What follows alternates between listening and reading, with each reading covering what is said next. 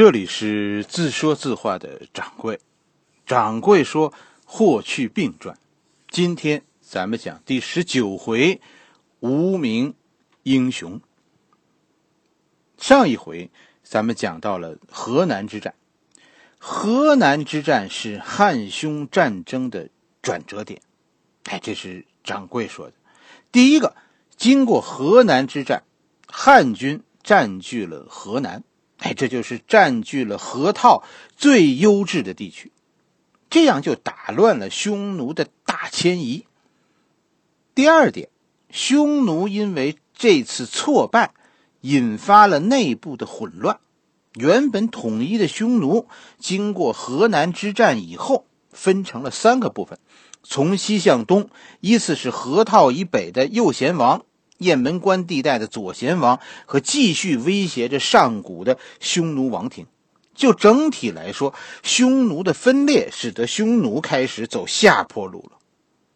第三点，汉武帝的战略，一方面是取得了河南之战卫青这边的胜利，同时这一战是上古韩安国的惨败。这样，汉武帝这一派的势力成功的夺取了军队的领导权。从匈奴在匈奴走下坡路的同时，汉军可是开始全速扩军。就匈奴是分裂的，汉军是越来越团结了。形势于是开始发生逆转，汉家越来越有利了。哎，这是咱们接着上回再讲。匈奴这个时候确实是失去了一些地盘，损失了一些部队，但是主力，匈奴的主力并没有受到毁灭性的打击。所以，当匈奴明白过来，从第二年春天，匈奴开始反扑，在东面，匈奴的王庭夺取了上古，李广这个时候已经被重新启用了，担任右北平的太守，整个右北平都陷入苦战。但是最终，东部战线虽然丢失了长城脚下的大片的牧场，但是成功的守住了长城，守住了太行，守住了燕山。汉军的李广他们顽强的防守，最终迫使匈奴的主力停了下来。啊，匈奴们看海的那个计划，再次去看海的那个计划，最终没能实现。在整个对匈战争的东面，是李广他们。稳住了阵脚，在这条战线的最西边，就是卫青这一边，他所面对的是三路匈奴中最弱的右贤王。在这个西部战线中，卫青啊是处于优势的。按照汉武帝的命令，汉军在西渡西线是一种进攻态势。卫青于是继续向西进攻，一路攻击到高阙。哎，高阙是个地名，高阙就是现在就在现在大概内蒙古的巴彦淖尔。哎，就就这里就是所谓的漠南了。几千年地形的变化，其实蒙古的变化是是非常大的。在汉朝的时候，巴彦淖尔以北是一片荒漠，蒙古荒漠。这片荒漠以南就被称为漠南，是吧？荒漠以北就被称为漠北。漠南紧邻着河套的北部，漠北那就是就是匈奴的核心区域了。在公元前一百二十五年的时候，卫青就打进了漠南，占据了高阙。高阙呀，据说是一个重要的通道，阙就是就是门的意思。据说以前这儿啊，真的有个有个天然的石门来着。哎，这是这是从漠南通往西域的门户，占据高阙。其实战略意义非常重大，汉朝不但因此恢复了通往西域的通道，是吧？以前被匈奴隔绝的与与西域诸国的联络，现在恢复了，而且占据高阙，这就是封闭了蒙古南部，蒙古通往漠南，然后去往西域的道路，现在被汉军切断了，这引发了后来的一系列外交事件。西域中国诸国一直受到说匈奴的压迫，现在看着匈奴的敌人来了，于是这帮人纷纷倒向汉朝，最后形成了大家对匈奴群殴的这样一个局面。这是最后赶跑匈奴的重要原因。但是这一步是从汉家占据高阙，打开通往西域之门开始的。这是漠南，这是不是漠南之战了？这是河南之战的续集。这样的事情对匈奴来说是是灾难性的。匈奴靠什么生活？很多人会以为匈奴是游牧，跟大家说其实不是，畜牧产品只是匈奴的特色产品，但是不是说匈奴是靠靠畜牧而生存的？不是这样，历史上的匈奴是一个靠贸易生存的国家。他为什么掠夺汉朝啊？你你说他抢那么多铁锅有什么用啊？一家一口锅，匈奴人还不一定用得上，抢那么多锅干什么用啊？但是匈奴人是什么都要，什么都抢，为什么呢？自己用不上，他可以往西边卖，他可以卖给西域去，然后呢，然后从西域换东西。卫青占据高阙，其实就算是堵住了匈奴和西域各国的贸易的一个关口。哎，同时打开了自己通往西域的大门。就在卫青西去的同时，汉武帝就开始谋划在河套的长期坚守。这其实跟大家说，才是汉武帝最厉害的地方。怎么坚守？说说这样一片草原呢？三个办法。第一个，第一个，大家记住啊，就是建立城市。汉武帝命令改造啊河套。为朔方郡，然后呢？然后命令在这里建一座城——朔方城。有了城，就有驻军，汉人在这里就有了支撑点。匈奴再来，周围的人就可以往这地方躲，是吧？军队在这个地方驻扎，匈奴也就不敢走这个地方太近。哎，就以朔方城为支撑点，汉朝开始修复这附近的秦长城，当年蒙恬修的。哎，汉武帝召集十万民夫去修长城。修长城这件事，其实啊，大家得理解，修长城在历史上是两件事。一件当然说这是一个，这是一个工程，是吧？修一条墙，这样就阻挡了匈奴骑兵的机动。而朔方城和朔方城一起的呢，就组建了一支预警、防御、反击的这样一个一个综合的体系。至少小小股的匈奴现在你是进不来了，你就算进来，大股匈奴你就算进来，进来以后也不容易出去了，是吧？这样河南就守住了。其实跟大家说，在历史上修长城这件事，它背后还有另一个事儿，什么事儿呢？另一件事就是移民。秦国开始就是这样，十几万人、几十万人去了就不回来了。以后就在朔方郡定居了。那么这件事能不能长久呢？因为十几万战人在这里，你几万匹战战马也在这里，吃的是问题。你就说我现在开始屯垦，但是开荒并不是从从地里直接就刨出粮食来，不是土质的改变需要好几年，是吧？农场大家都知道，草原要改农场，一般要四五年以后才会有像样的收成。在这之前怎么办呢？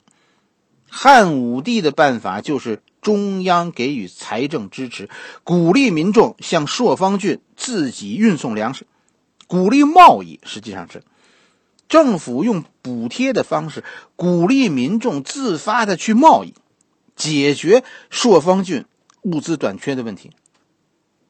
你说这个做法和直国家直接出钱运送粮食去去朔方郡有什么区别？跟大家说，区别大了。汉武帝是个脑子非常清楚的人，和匈奴作战，汉武帝的做法叫步步为营。朔方郡这是汉武帝的一个军事常识，通过政府运粮，朔方郡就永远都是都都只是一个要塞，你明白吗？如果是政府往那运粮，朔方郡起不来，它永远只是一个要塞。而且随着时间的推移，这里以后的人口啊会越来越少，没有人去，只有人回呀。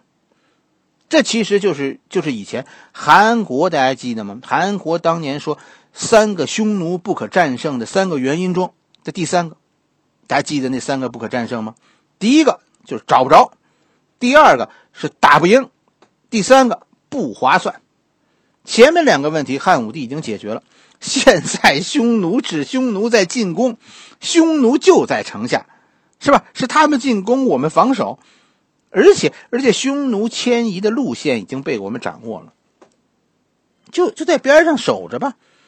匈奴现在可以被找到，也不存在打不胜的问题。卫青的大军团现在不但战胜了匈奴，而且是长胜。只要汉家军团超过三万人，匈奴打不赢。于是就是就剩下这第三个问题了，那就是怎么打才最划算？韩国的预言就是，一旦和匈奴开战，战争将旷日持久。汉朝将因此背负沉重的负担，我们会被财政拖垮。汉武帝现在给出了他的战法，和匈奴作战怎么打？以战养战。我们攻取河南，就在那里建立朔方郡。这不是一个要塞，如果是要塞，那就是国家出钱，不是。朔方郡以后是汉人的城市，这里有百姓，有居民。河套是整个西北最适合农业的地区。我们就在这里搞开垦，就把这里变成塞外江南。以后不用朝廷出钱，这里的老百姓会主动拿起刀枪，会主动出钱出粮。地是他们的，他们会用一切力量去保卫它。如果河套是国家的，韩国说的对，守不住，因为太远。但是如果这里变成咱们汉族人的家园，没个守不住的。我们的老百姓也可以和匈奴一样勇敢。中国历史上谁夺走老百姓的地，老百姓就跟谁拼命。匈奴怎么样？敢来闹事儿，这帮老农民一样把他们全杀了，埋在地头。你看看到底是匈奴人凶恶，还是咱们这帮老农民凶恶？汉武帝的这个做法其实很准确，就是加强朔方郡和内地的交流。大量的人运送物资去朔方，也就会把这里的情况告诉更多的人。河套确实好啊，只要交流有了，是吧？别的你不用管，放着河河套，说我在河套会有几百顷水浇地，我不种，我非得回家跟我那三三分薄田拼命吗？老百姓最知道好歹，说就说有危险，那都是眼前，以后呢？汉武帝的这个做法，不是国家运粮食，而是鼓励民间贸易，真的是太对了。以后的朔方郡人口大量增加，而且以后朔方郡一下子就有了几十万军队，只要有马就有骑兵。为什么？我打仗就有地分，甚至于到了最后，有大量的匈奴人规划。啊，这汉民族真的就是好多事儿，你要是捋顺了。咱们汉民族真的不是软弱，过去匈奴人到处抢汉人，你等着看吧。汉人要是强横起来，马上要不了多久，就是汉人抢匈奴人，匈奴人是抢铁锅，我们连木桩子都要。哎呀，我跟你说，最后啊，最后到什么程度？汉人最后到了东汉，是汉人把匈奴人抢的，几乎是光屁股跑到中亚去的。这样一个关系，一旦捋顺，汉民族将变得非常可怕。所以，这个朔方郡，大家要是以后有机会看看历史，是吧？是是值得研究研究。韩国说匈奴打不胜，其实跟大家说这是对的，这背后没有什么大道理，这就这就是事实。匈奴人打了那么多年，我们都打不胜。但是汉武帝说不是这样的，你看朔方郡。与朔方郡现在形成鲜明对比的，就是雁门关。朔方郡现在到处是工地，是吧？一片繁忙，大量人口涌进朔方。雁门关呢？雁门关现在叫民生凋敝，在这周在这里防守的汉军是汉军的传统的部队，他们基本上和和韩国算是一个系统的，骑兵不多，主要也是依靠城墙攻势。是吧？防守匈奴的骑兵，这些人和韩安国是是一个心思的。在河南扩军的同时，汉武帝在雁门关到大同这一线，连续两年遭到匈奴的进攻，而且和韩国一样，雁门关的守军叫屡战屡败。大家注意一件事：现在匈奴的作战是三个战场：东线是上古，中路是雁门关，西路是朔方郡。以后呢？以后跟大家说，东线打的怎么样？非常灵活。汉武帝给了东线政策，就是李广这些人。史书中说，说上古一直就被匈奴人占据了，汉军处于劣势。右北平叫几易其手，但是李广呢？李广没有因为丢失这些地盘而受到处罚，没有。为什么？肯定是汉武帝有政策，是吧？就是你们不需要坚持守一地。只要拖住匈奴，不让他们深入，就算赢了。这样的话，我跟你说，李广的这个仗好打。西线的东线叫叫灵活，西线叫霸气。卫青这边要什么有什么，要钱有钱，要马有马。卫青出雁门关的时候是三万人，以后北上攻匈奴是三十万人，就是平时卫青手里直接指挥的部队。就呀，就达到十万人。卫青为什么屡战屡胜？匈奴就惹不起卫青，家大业大，人家。所以西线汉武帝给钱，东线给政策。问题是中路给了什么呢？为什么中路屡战屡败呢？我告诉大家，中部、中路汉武帝是给命令，谁也不许撤，丢失阵地斩。打仗这东西，你面对强敌，最怕的就是这种退后一步死。史书中对这一段的战争只说了两句话，关于关于中部战争的，一句就是丢失了哪几座城市，另一句就是损失了多少人口，然后呢，不说了，没有了。跟大家说啊，这个古代人，咱们看史书的时候啊，有一件事是。是肯定的，就是中国的数学呀，其实不怎么发达，所以留给了我们很多缝隙。一般都说对匈奴作战，我们看史书都是说对匈奴作战，赢在卫青的勇敢，赢在李广的灵灵活。为什么说数字这件事露了馅呢？司马迁写这个《史记》的时候啊，那个时候他的官职是中书令，就是皇帝的私人秘书。他是管理着汉朝档案，所以每一战卫青杀了多少匈奴，俘了俘虏了多少，他手里都是都是有那个第一手的数字的，有那个官方档案的，而且他都在《史记》中写了，你可以求和，对不对？我跟大家说，有人算过，一共加起来，卫青和李广在这十年中消灭了三万匈奴。我们就想一件事儿。是吧？十年当中消灭三万，那一年匈奴就是损失三千人。对一个那么大的民族来说，一年损损失三千人，会是一个巨大到无法弥补的损失吗？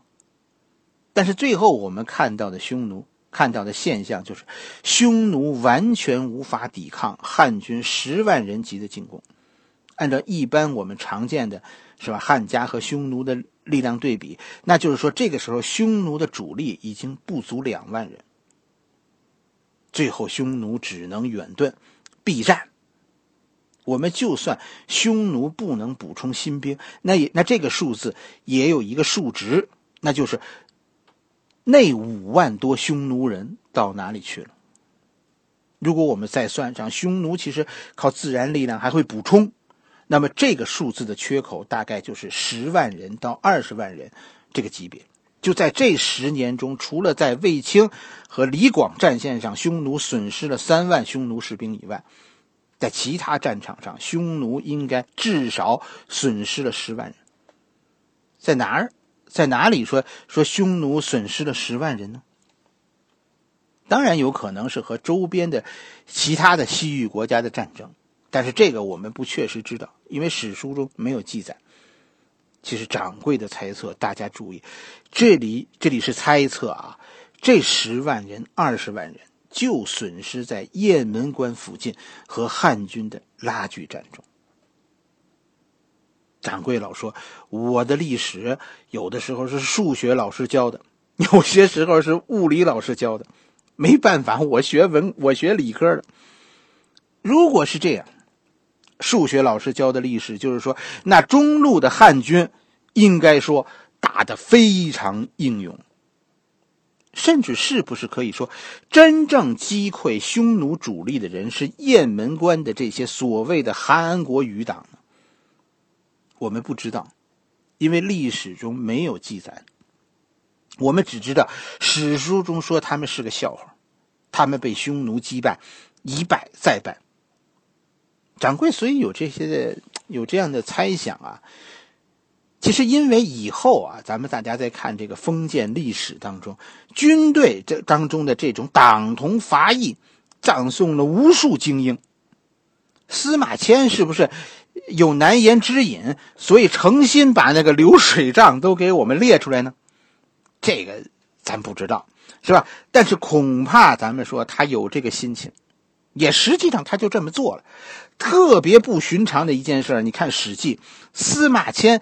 特意给你展示了他他的数据的可认可信性，好几个数字都是精确到人的，说杀了一千零七十二个人，俘虏了两千零一十七个人，这是一个历史的窗口。从这里，我们看到了一些被刻意掩盖的事情。到底谁是击败匈奴的人？我们其实不知道，就是这样。对匈战争的背后是一场残酷的内斗，没有内斗就没有统一的对外力量。但是这种内斗的结果是什么呢？你可以说卫青打败了匈奴，历史上就是这样写的，没关系。你也可以塑造一个又一个霍去病，这都是只要汉武帝愿意就可以做到的。但是，但是，匈奴还在那里。他们他们承认自己是被卫青打败的吗？